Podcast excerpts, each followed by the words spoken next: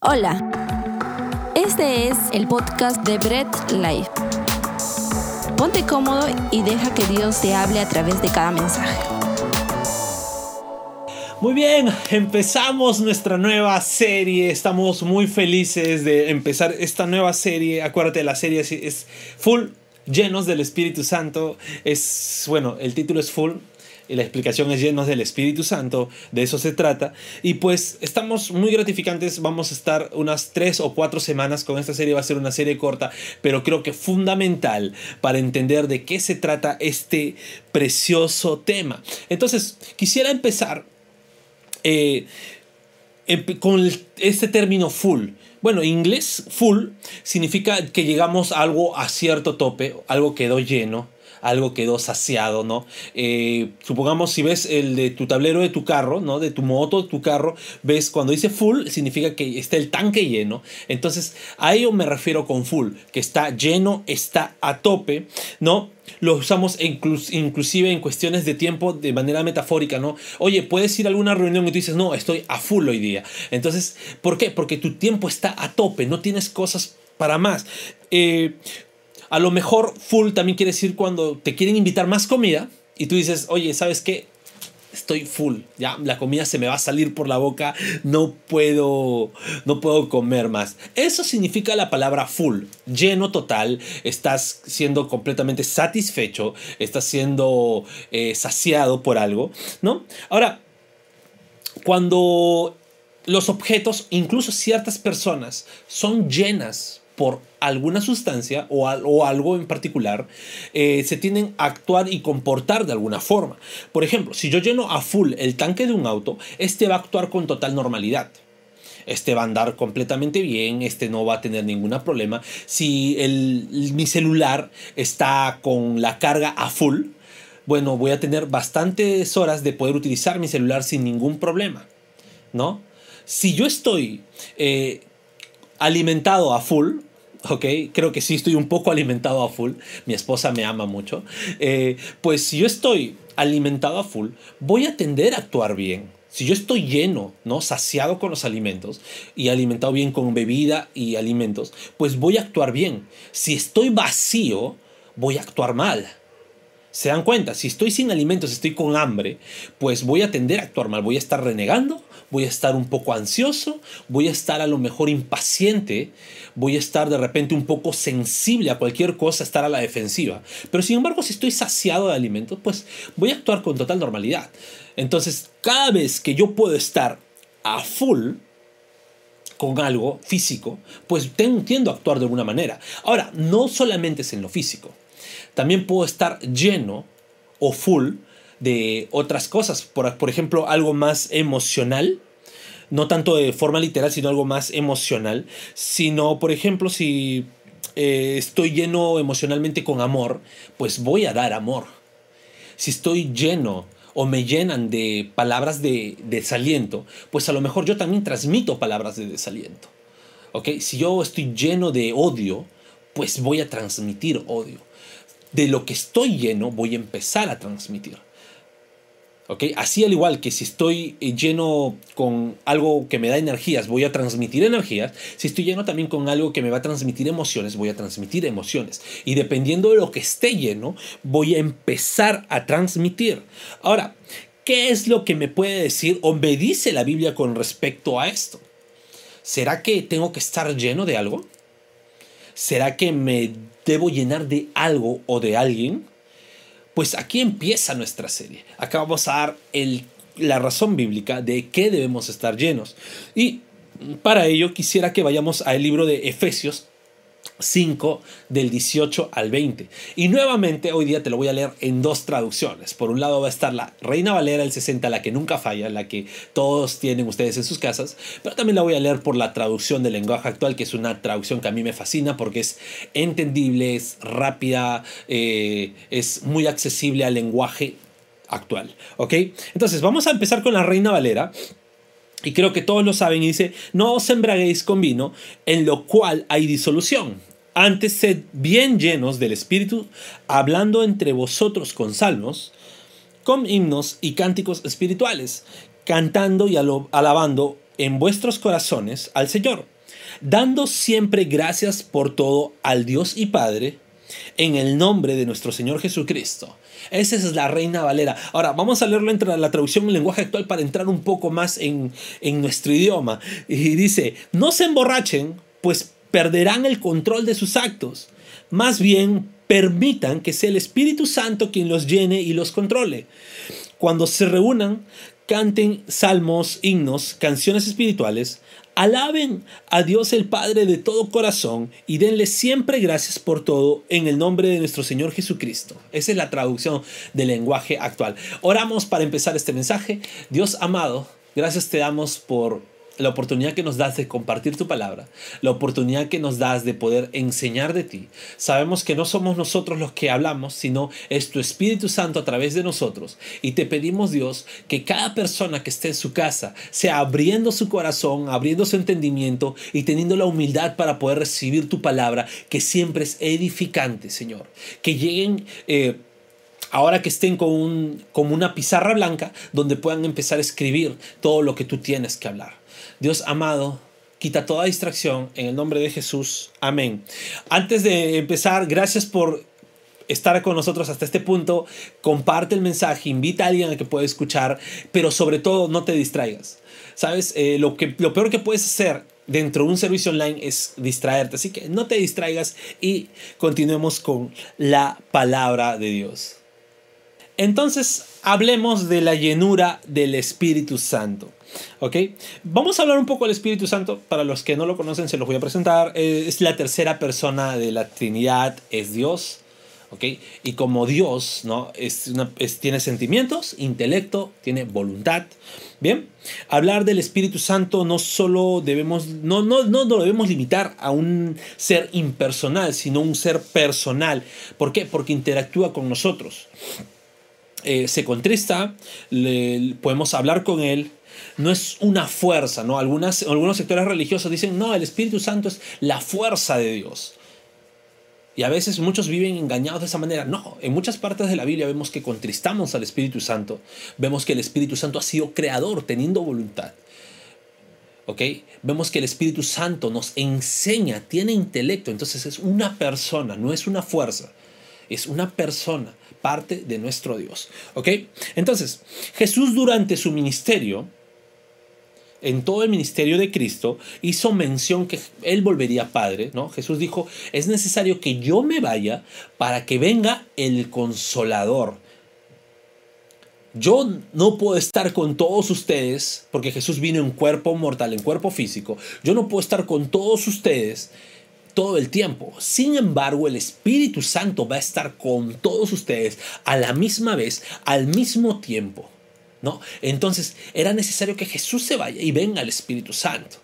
Bien, eh, ¿qué más podemos decir del Espíritu Santo? Es quien nos lleva a toda verdad, es nuestro consolador.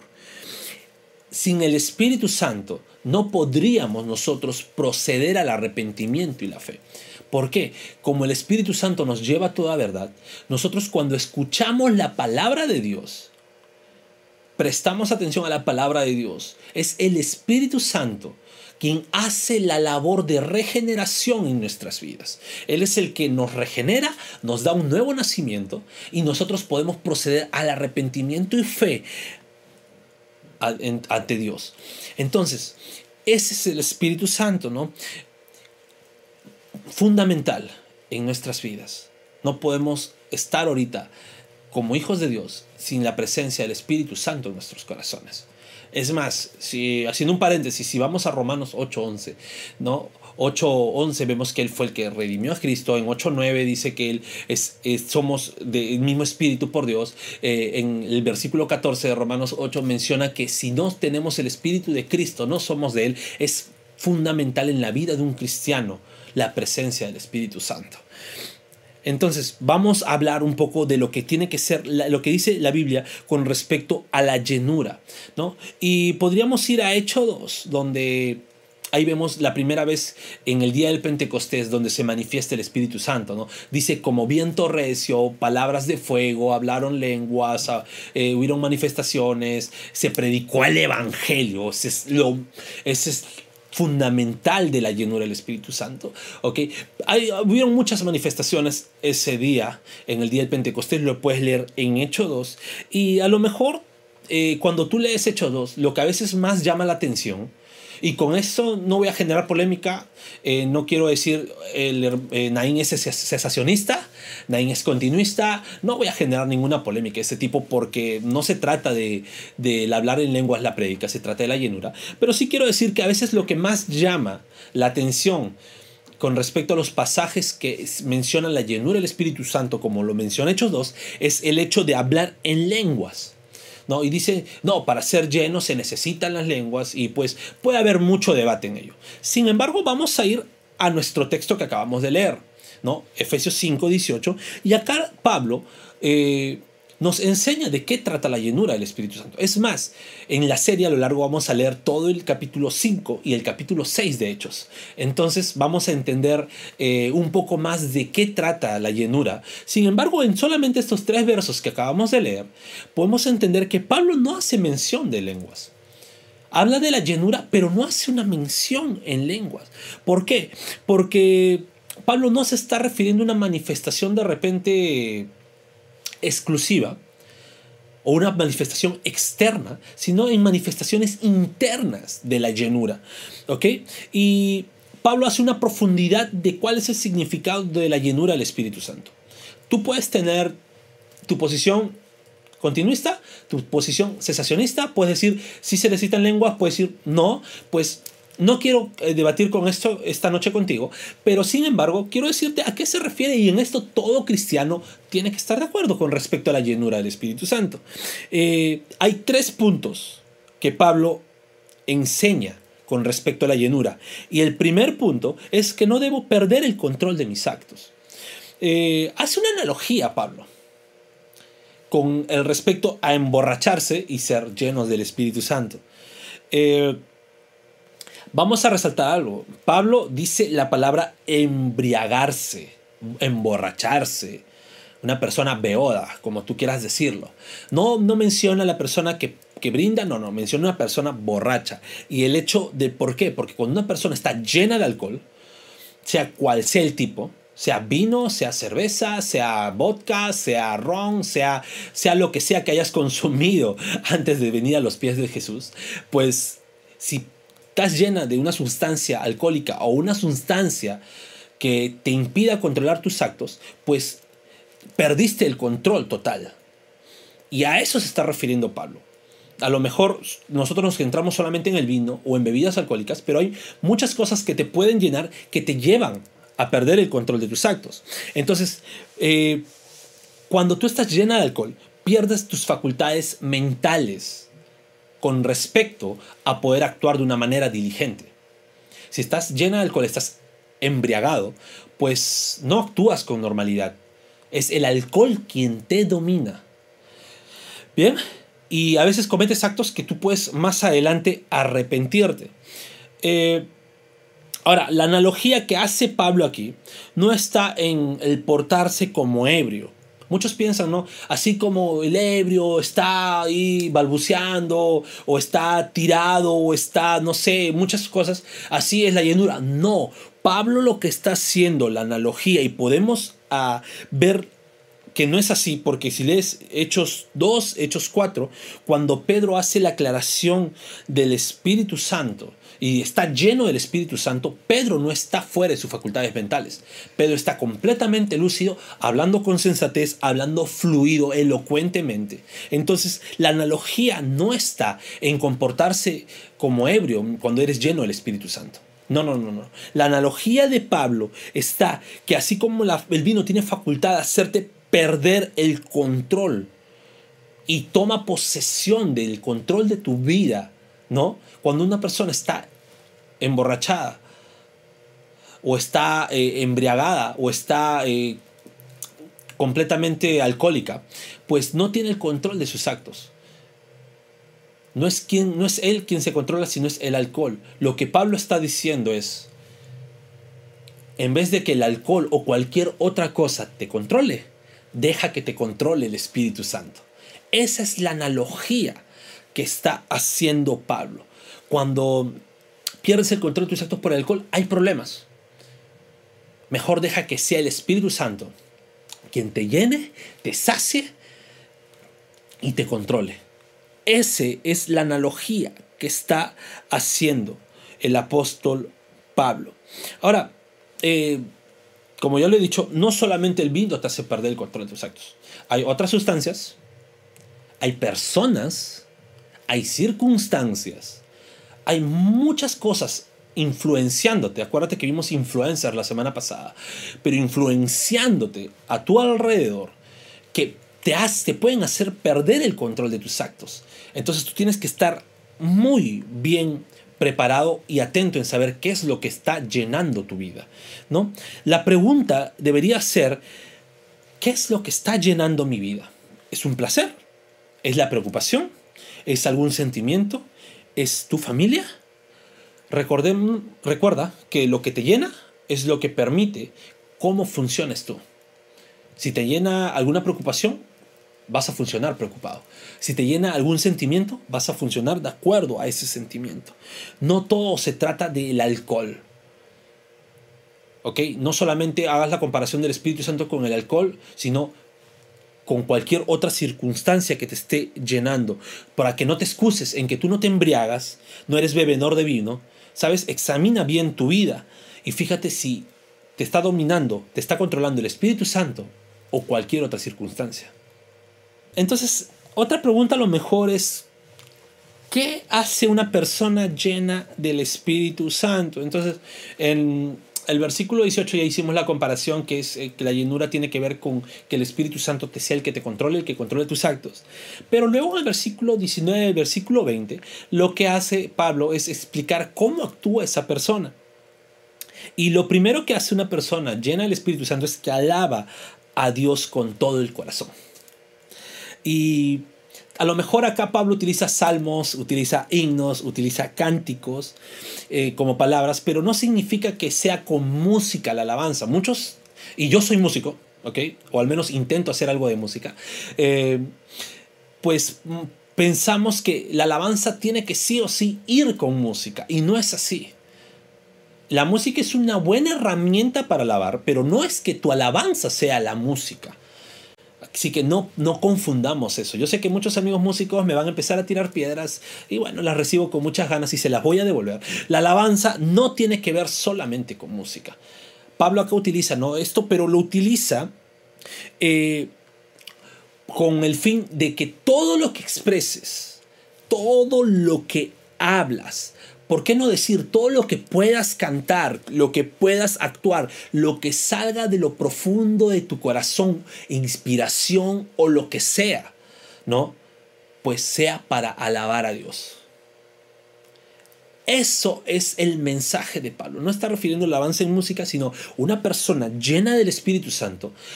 Todo lo que haga, sea cuando hable, sea cuando cante, sea cuando se inspire, sea cuando proclame, sea lo que sea, esa persona pues va a llevar siempre a su alabanza a Dios.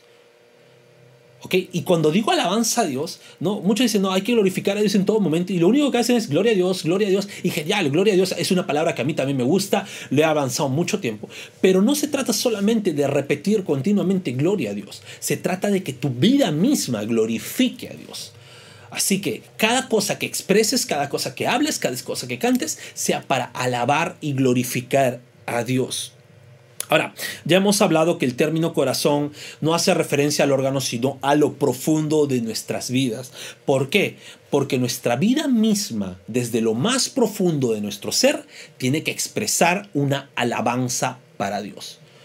Entiende bien esto. No se trata de que cantes, no se trata de que proclames, no se trata de que levantes la mano, no se trata de que toques algún instrumento, se trata de que tu vida misma debe ser un reflejo de alabanza a Dios. Una persona llena del Espíritu Santo de manera innata va a alabar a Dios, sea cual sea la circunstancia, sea cual sea la situación, estés bien, estés mal, estés sano, estés enfermo, estés con alimentos, estés sufriendo necesidad, sea cual sea la circunstancia, vas a alabarla a Dios. Ese es una característica de una persona llena del Espíritu Santo. ¿Y cuál es una segunda característica? Es que una persona llena del Espíritu Santo tiene un corazón agradecido para con Dios, ¿no? En el mundo existen personas que saben agradecer. Si tú ves en tu alrededor, van a haber personas que saben agradecerte si los ayudas, si los apoyas, si les haces algún favor. Hay muchas personas que son muy agradecidas.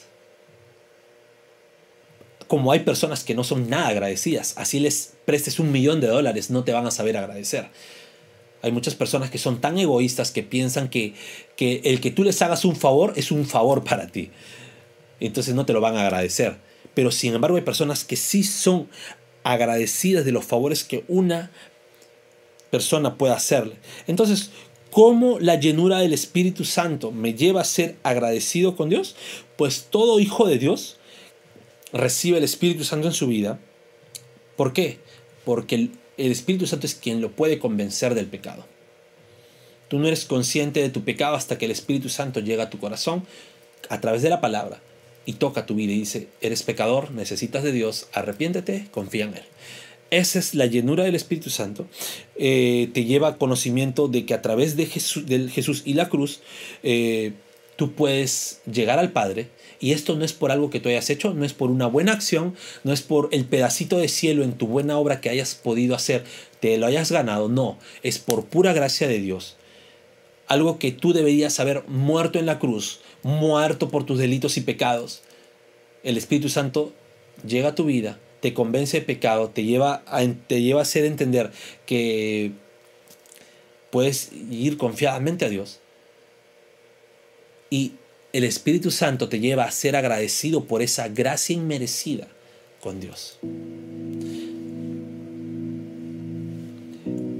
Hay muchas cosas que el Espíritu Santo puede hacer en tu vida y entre las cuales una de las más importantes es que día a día te lleva a ser agradecido con Dios. Así la circunstancia esté muy dura a tu alrededor, pues déjame decirte que el Espíritu Santo te convence de que necesitas estar en todo momento agradeciendo a Dios. Mira, si yo de repente solamente me centro en una manifestación visible del Espíritu Santo, cualquier persona lo puede hacer. Es más, hasta un niño sin conocimiento podría imitar alguna manifestación visible del Espíritu Santo. Es por ello que Pablo no se centra en la llenura, en alguna manifestación visible, sino en algo que nace desde adentro hacia afuera. ¿Por qué? Porque la llenura causa una transformación verdadera. Una transformación que tú lo puedes expresar sin necesidad de algo visible, sino tu mismo interior lo refleja, se vuelve natural en ti, se vuelve innato en ti. Tener una vida de alabanza, ser completamente agradecido con Dios, es algo que solamente una persona llena del Espíritu Santo lo puede realizar. Como hijos de Dios, la llenura del Espíritu Santo es fundamental, es algo entre tú y Dios. Se trata de que el Espíritu Santo te sea controlando, se trata de que el Espíritu Santo sea que tome el control de tu vida. No se trata de lo que tú quieras hacer, sino de lo que el Espíritu Santo te lleve a hacer.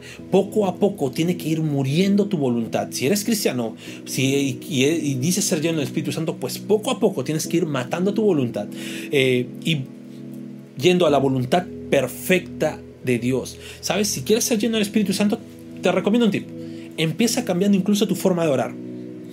Empieza a cambiar tu forma de expresarte al orar, tus formas de declarar, de decretar o cosas similares. A empezar a decir, Señor, hágase tu voluntad.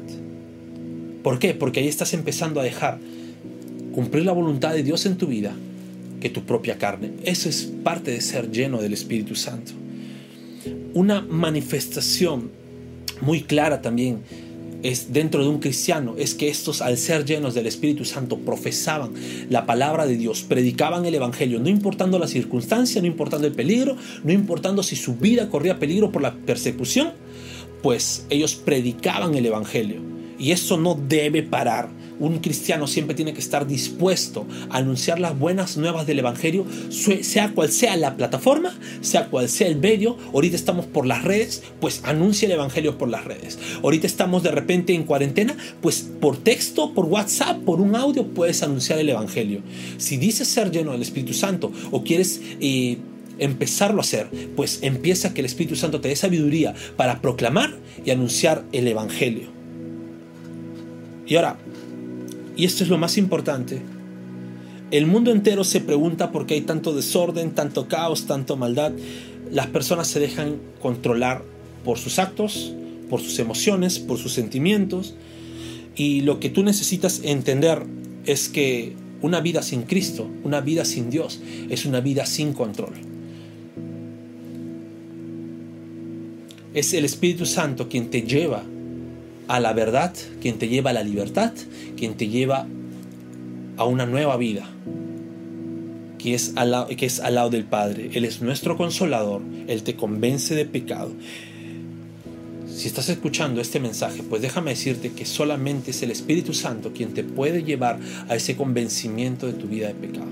Y está en ti la decisión de aceptar el mensaje del Evangelio, de una vida transformada por Dios a través de la cruz de Cristo y eso te va a llevar a la libertad, eso te va a llevar a ser hijo de Dios, porque el Espíritu Santo empieza a morar en ti. Eso te va a llevar a que tú aceptes que Jesús es tu Señor y tu Salvador.